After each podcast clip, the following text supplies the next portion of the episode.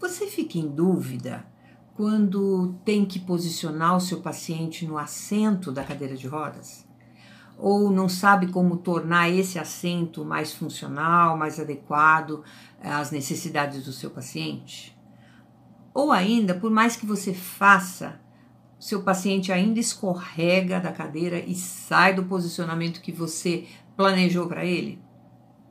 Eu sou a Nilcia Trigo, fisioterapeuta do projeto Tecno Viver.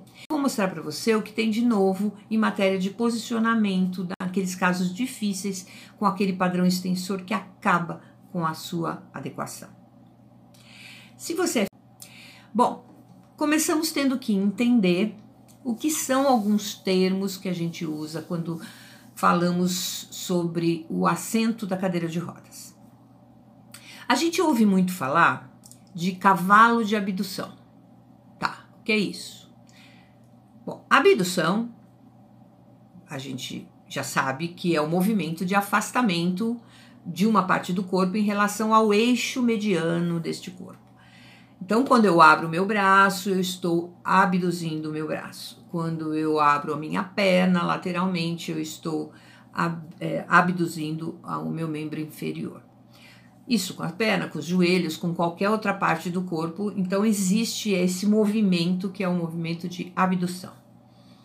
Uh, quando a gente fala de abdução de joelhos, então nós estamos querendo dizer do afastamento do joelho da linha média da pessoa.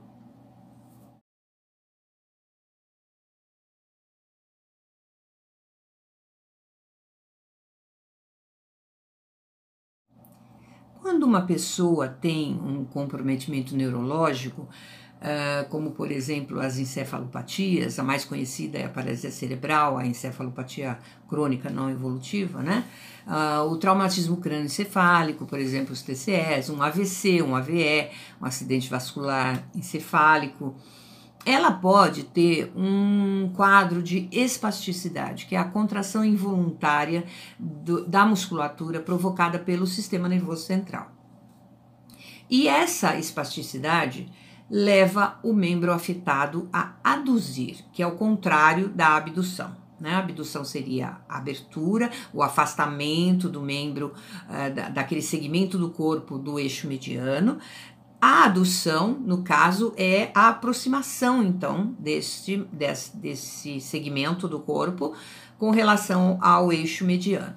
Muito bem, então essa espasticidade leva esse membro a ser aduzido é, e, por exemplo, nos casos de tetraparesia espástica, a gente encontra muito que os dois membros inferiores aduzindo e, e, e entrando num padrão que a gente chama de padrão de tesoura né? Às vezes muito forte, de uma adução muito forte. Em casos como esses, então, nós usamos um elemento chamado de cavalo de abdução ou rolo de abdução. Que é isso? Basicamente, uma peça de espuma que se coloca ali entre os joelhos, né? É, que pode ser com mais reforço ou menos reforço, dependendo do quanto essa espasticidade é forte, né?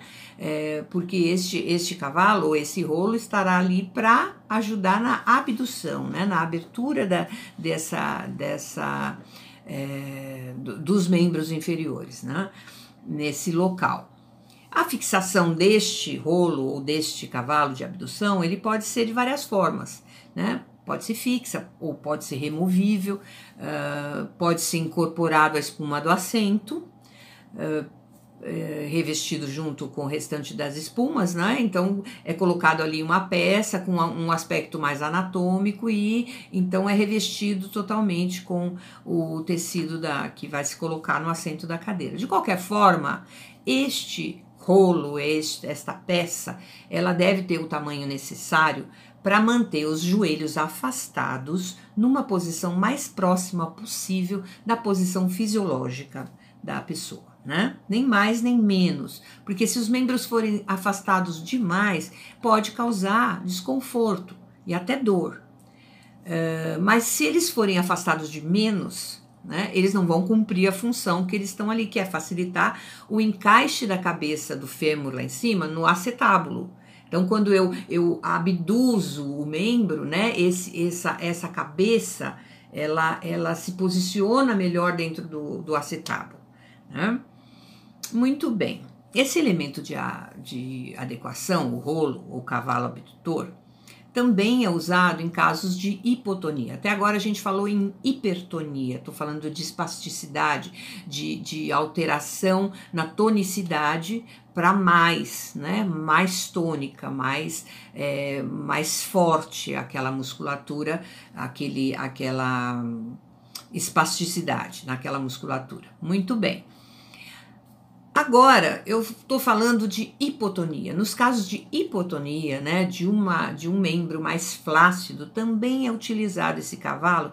No caso, por exemplo, onde em muitos casos de AVC que vão é, ficam na cadeira de rodas, o que, que acontece, né? Aquele membro, aquele dimídio, né, o, a, o lado do corpo que foi afetado, o membro inferior ali na cadeira, ele desaba para dentro, né? Na verdade, ele faz o que? Ele faz uma rotação ali do, do, do quadril, né? Acaba fazendo uma rotação, o que vai ocasionar, o que pode ocasionar, né? Uh, uma, um, a perda do encaixe do acetábulo lá atrás. Então eu, rota, eu, eu, eu faço uma rotação interna da, do, do, do membro ali inferior, causando né, um posicionamento que é perigoso, é no mínimo perigoso. Por quê? Porque a musculatura ali na, na em, no, em, volta ali da, da, do encaixe do acetábulo e da cabeça do fêmur tá também flácida, tá também hipotônica. Então não tem condições de segurar ali aqueles elementos ósseos. Então, o que, que eu faço? Se eu estou com, sempre com um membro é, rodado internamente, eu vou estar tá, é, facilitando o escape ali daquela cabeça do, do acetábulo. Isso não é, é um, bom né, no posicionamento de uma pessoa. Então, por isso, a gente usa nesses casos o rolo, né, o cavalo de abdução, o rolo abdutor, mas sempre em conjunto com o apoio lateral. Por quê? Porque na hora que eu posiciono o, a, o membro, como ele está hipotônico, o que, que ele vai fazer? Ele vai tender a abduzir demais. Então eu uso em conjunto a, o apoio lateral ali para que esse membro se mantenha ali, então, naquela abdução é, o mais fisiológica possível, né? Para não dar justamente esse tipo de problema. Uh, então a gente vê que o cavalo de abdução, quando ele está fazendo um alongamento constante, no caso da hipertonia, né, uh, da área ali, ele ajuda na quebra do padrão espástico, porque ele vai estar tá fazendo essa, esse alongamento constantemente.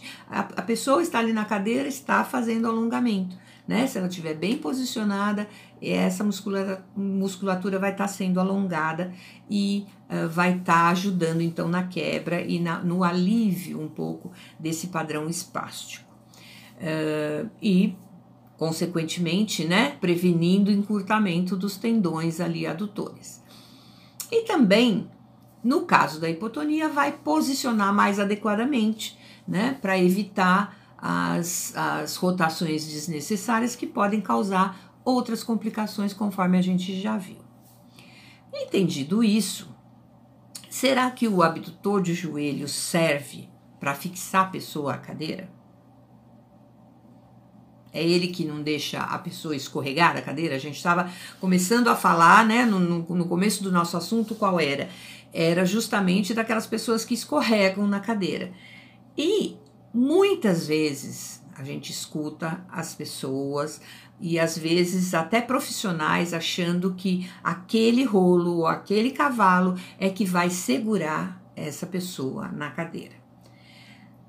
Uh, já ouvi inúmeras vezes, né? A mãe querer um cavalo quando não é necessário, né? E, e dizendo: olha, é bom porque assim ela não escorrega. Dá uma olhadinha na ilustração que, que vem a seguir para você ver o que, que eu penso sobre isso.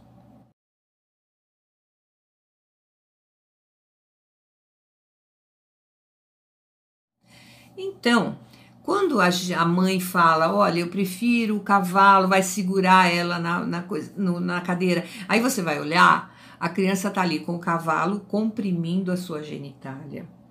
E o cinto pélvico, que é quem teria a função de realmente segurar essa criança na posição correta na cadeira, está ou mal posicionado ou nem está ali. Quando isso acontece, muitas vezes considera-se que a pessoa não tem tolerância à cadeira ou muitas vezes tolerância à escola, né?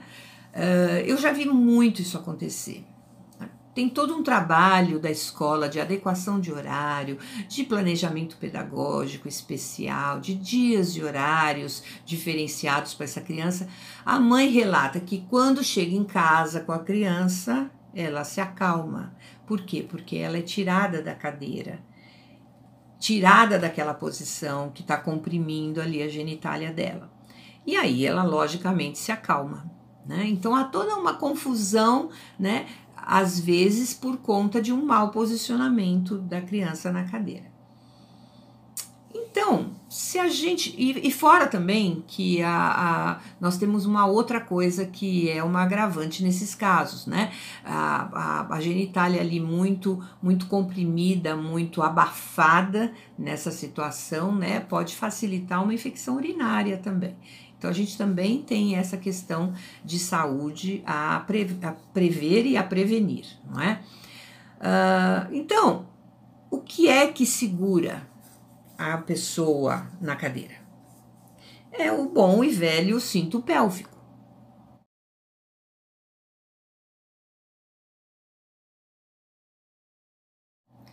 Bom, esse tipo de cinto, ele pode ser feito com gorgurão, pode ter proteção é, nas, das áreas de contato, né? Muitas vezes a gente faz é, tendo a possibilidade de fazer esse cinto com uma proteção é, acolchoada para a área de contato ali com, a, com o osso da bacia. Ele pode ter um fecho que pode ser em fivela simples ou fivela dupla, né, com duas fivelas, uma de cada lado, ou ainda em velcro. É? Vai depender da condição da pessoa que vai usar. Se a pessoa, se é ela mesma que vai manusear o cinto, né, a gente tem que pensar em facilitar ao máximo. No caso, por exemplo, de um AVC, uh, eh, em que a pessoa só tem um dos membros funcionais, o fecho deverá ser em velcro, é o mais fácil, né, para ela com uma mão só manusear. E o passante desse, desse velcro vai é, é, é interessante que seja colocado do lado parético, né? para que com o lado são ela consiga enfiar ali no passante, voltar e prender o velcro. Já uma criança com um cognitivo é, rebaixado, com alguma alteração de comportamento, que pode abrir o cinto a qualquer momento, a gente então já toma alguns cuidados colocando fivelas e algumas vezes a gente até lança a mão de um artifício uh, que é esconder a fivela debaixo de uma faixa de velcro. Uh, eu já tive casos em que, para a segurança da criança, uh, nós tivemos que colocar a fivela, a faixa em velcro por cima, escondendo a fivela, e ainda botõezinhos de pressão, é, que aqui a gente chama de tic-tac, né? Aquele botãozinho de pressão na, nas, nas pontas ali, para que ficasse praticamente impossível da criança é, manusear aquilo e conseguir tirar o cinto numa hora inadequada, principalmente durante os deslocamentos. Então, quando o cinto pélvico é colocado da forma correta, na direção da articulação ali coxo-femoral, a 45 graus de inclinação, a força de contenção vai ficar exatamente sobre a parte óssea, né? Sobre o osso ali da bacia é, e não na barriga ou na coxa. Esse é o jeito mais simples e eficiente de conter a pessoa à cadeira de rodas com segurança e com conforto. Mas nós temos aqueles casos que, como eu falei no começo, não há cinto que consiga posicionar e manter o posicionamento. Isso porque essas pessoas, em geral, têm um padrão espástico de extensão total do corpo muito forte. Ou mesmo algumas crianças têm um comportamento onde elas usam esse movimento de extensão para conseguirem o que querem, né? na falta, na impossibilidade da comunicação verbal. Muitas vezes fica muito difícil posicionar essa pessoa na cadeira. Ela acaba escorregando e acaba tocando o cavalo ou o rolo abdutor com a genitália, o que só agrava a questão da adaptação dela à cadeira. Nenhum cinto segura.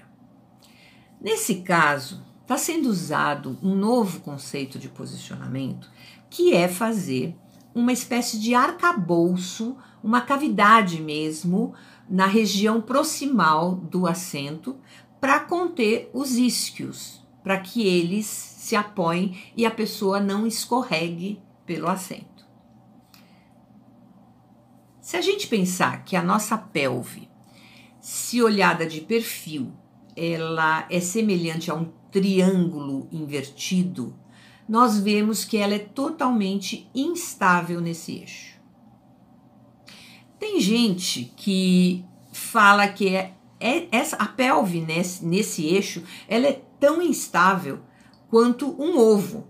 Né? Dá para colocar um ovo em pé? Não dá, né? Mas dá uma olhada nessa foto, a solução de alta tecnologia que a gente consegue para colocar o ovo em pé.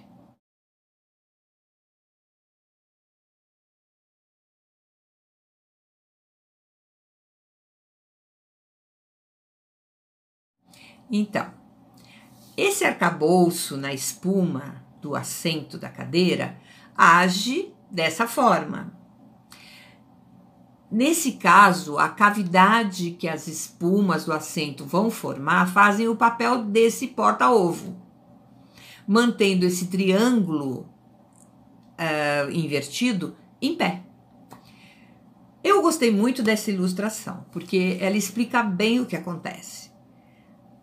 Bom, o restante do assento, então, por sua vez, pode ser plano, né? Saindo ali do arcabouço, eu posso ter o, o meu assento plano ou uh, ter algum grau de inclinação, que a gente chama de onda, não é? é? dependendo da necessidade da diminuição de ângulo de assento encosto ou não. Uh, essa parte mais baixa né, que forma ali aquela, aquela cavidade onde o isquio vai se apoiar, pode inclusive ser de espuma de densidade diferente do, do restante do assento. Ou, e mesmo assim, no, no próprio arcabouço, eu posso ter os dois lados de uh, densidades diferentes, né? É, que é usado, esse, essa, esse artifício é usado no caso de obliquidades da pelve. Mas a gente fala isso logo em seguida, tá bom?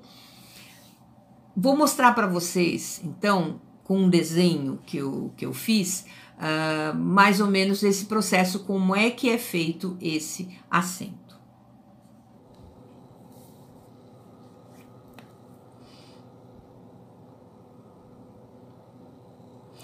Muito bem.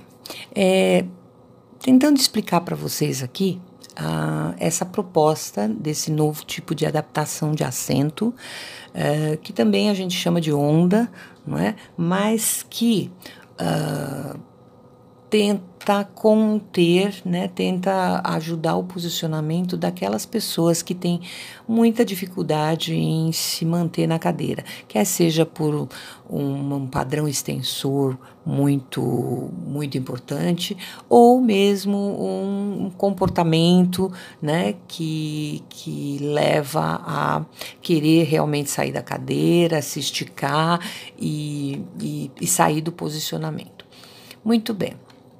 É, o que, que a gente usou até agora, né? E continua usando nos casos mais leves, não, não tem problema nenhum, que são aquelas ondas que a gente faz com que o assento é, seja praticamente uma cunha. Ela pode ser colocada embaixo do assento ou a própria almofada ser é, uma cunha. Muito bem.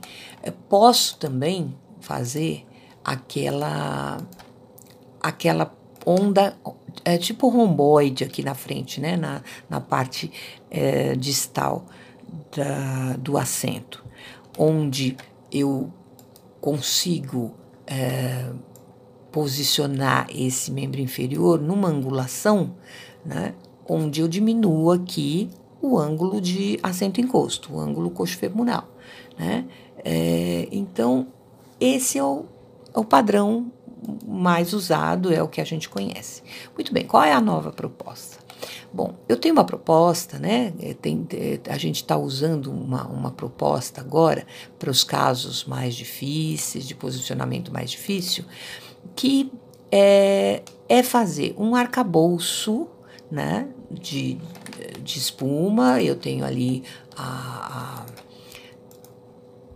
uma espuma de densidade geralmente um pouco menor, tá? Onde o que, que acontece? Onde vai ficar, vai, vai, vai estar justamente o meu isquio, né? Agora ficou de uma cor que eu não queria, peraí, vamos lá. É... O meu isquio vai estar aqui, né? Sobre essa espuma de densidade um pouco menor. Muito bem. Uh, como é que eu formo esse arcabouço? Com o restante da almofada, certo? Então, o que, que vai acontecer aqui? Eu vou uh, terminar minha almofada com um outro tipo de espuma, um pouco mais densa, né? Onde nessa primeira parte, essa primeira é, chanfra aqui, eu vou estar tá formando justamente esse arcabouço que eu acabei de falar. Né? Aqui está contido o meu isquio, apoiado numa espuma, é, dependendo do caso, né, de uma densidade adequada, e a espuma vai continuar aqui. Né? Eu vou continuar ali com a espuma e o restante aqui do assento, ou ele pode ser plano, certo?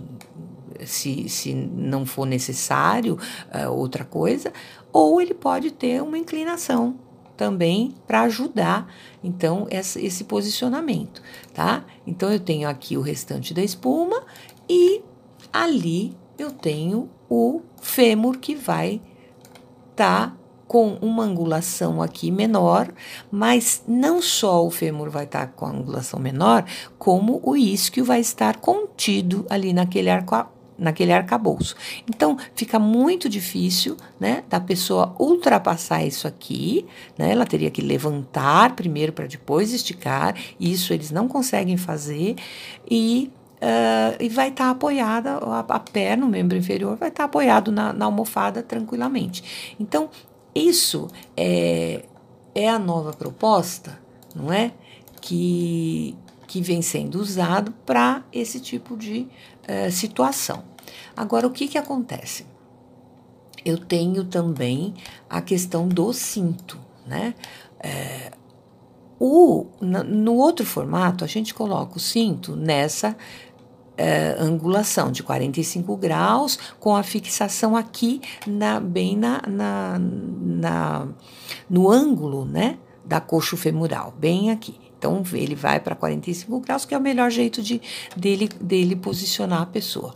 No caso desta onda, a gente posiciona esse cinto um pouco mais para cá, ou seja, aqui na altura da, da, da prega glútea, não é? Ou, ou da prega inguinal lá em cima, ou da glútea aqui embaixo. Mas o que, que eu faço com isso aqui? Eu vou diminuir esse ângulo. Eu diminuo para mais ou menos 65 graus. Então, isso vai estar, vai pegar aqui na parte proximal da coxa, né? É, então, o cinto, a gente tem que se atentar para isso, senão vai ficar uma coisa um pouco esquisita que não vai dar o efeito que a gente precisa.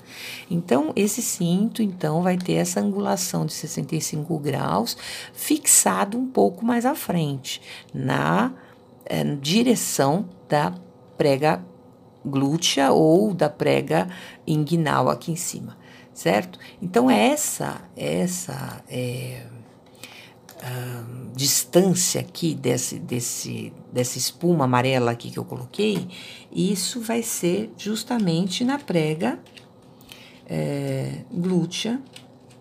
Você vai marcar ali a, do, do final do, da, do glúteo, né, da, da pessoa sentada, até a prega glútea, que é justamente o espaço que o isquio é, ocupa, né? Então, com isso, a gente consegue uma melhor, um melhor posicionamento do nosso paciente. Eu achei isso uma ótima solução. Para mim, fez todo sentido. Só que tem que tomar cuidado, porque esse degrau que existe ali realmente tem que existir. Não deve trazer desconforto, e se a espuma colocada ali uh, como base for a adequada, vai ser o melhor lugar onde apoiar a base dos isquios da pessoa. Agora, outro dia, eu entreguei uma cadeira para um menino que tinha essa característica de escorregar pelo, pelo, pelo assento, né, através do cinto.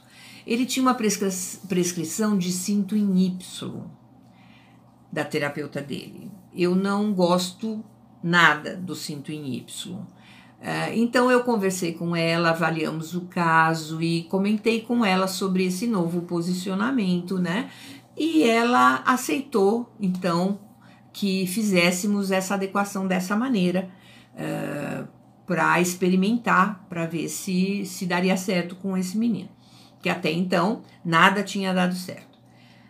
Muito bem, a gente fez a cadeira, entregou, entregamos a cadeira e tá tudo bem. Então ele se posicionou direitinho, ficou ok.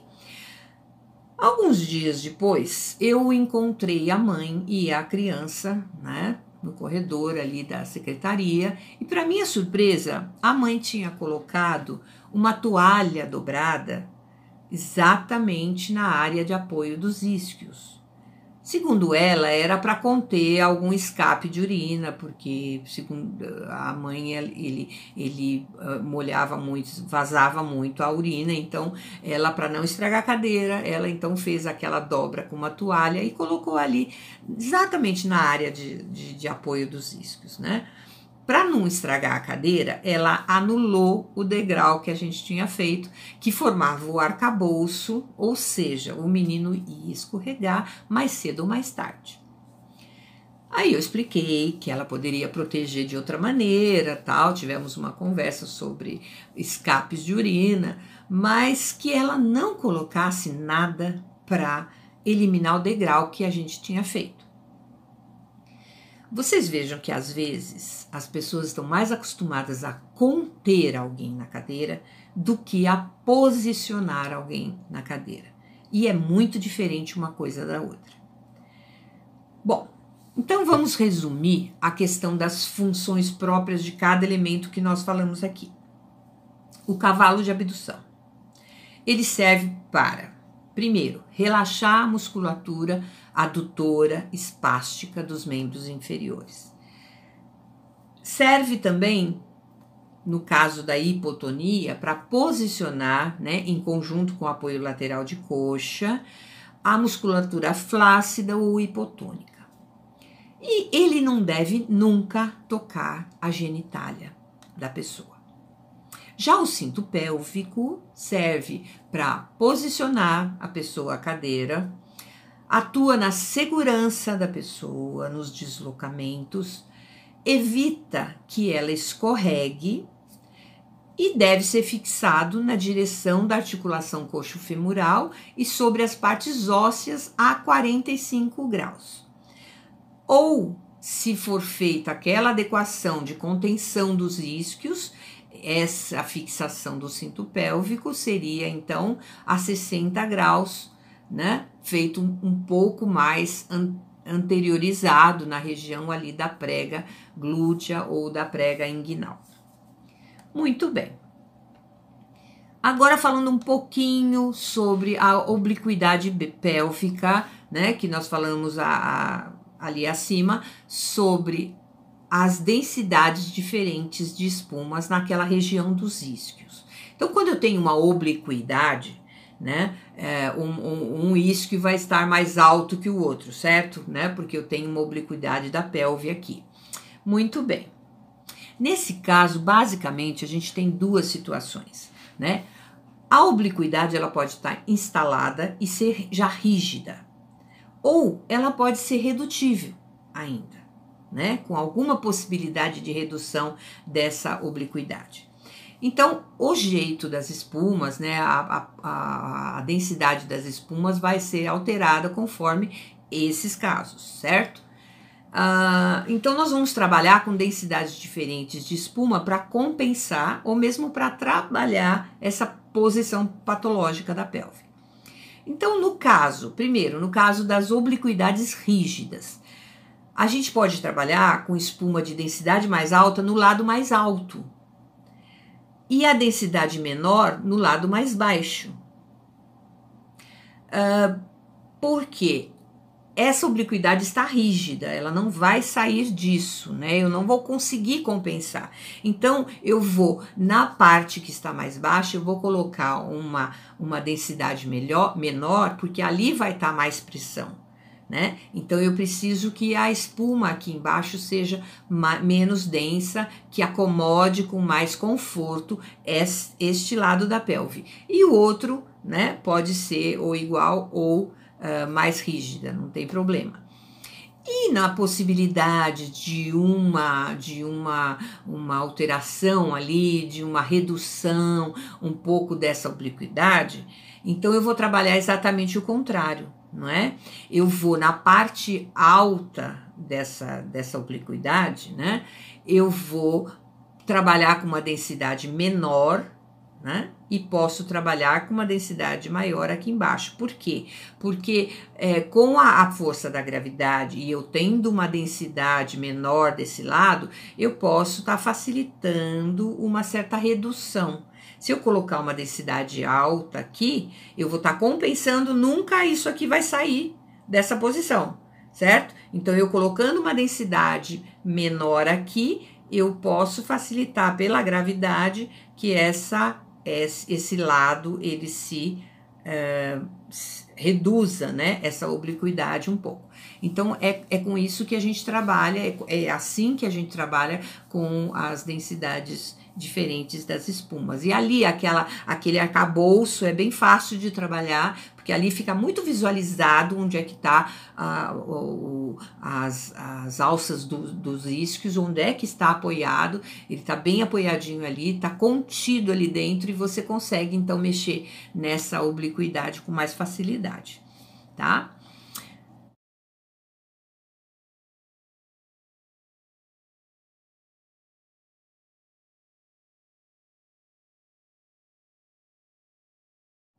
Bom, eu espero que esse vídeo possa ter ajudado você no seu trabalho com a adequação e o posicionamento do seu paciente na cadeira de rodas.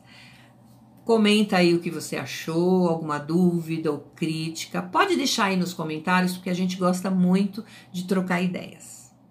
Até o próximo.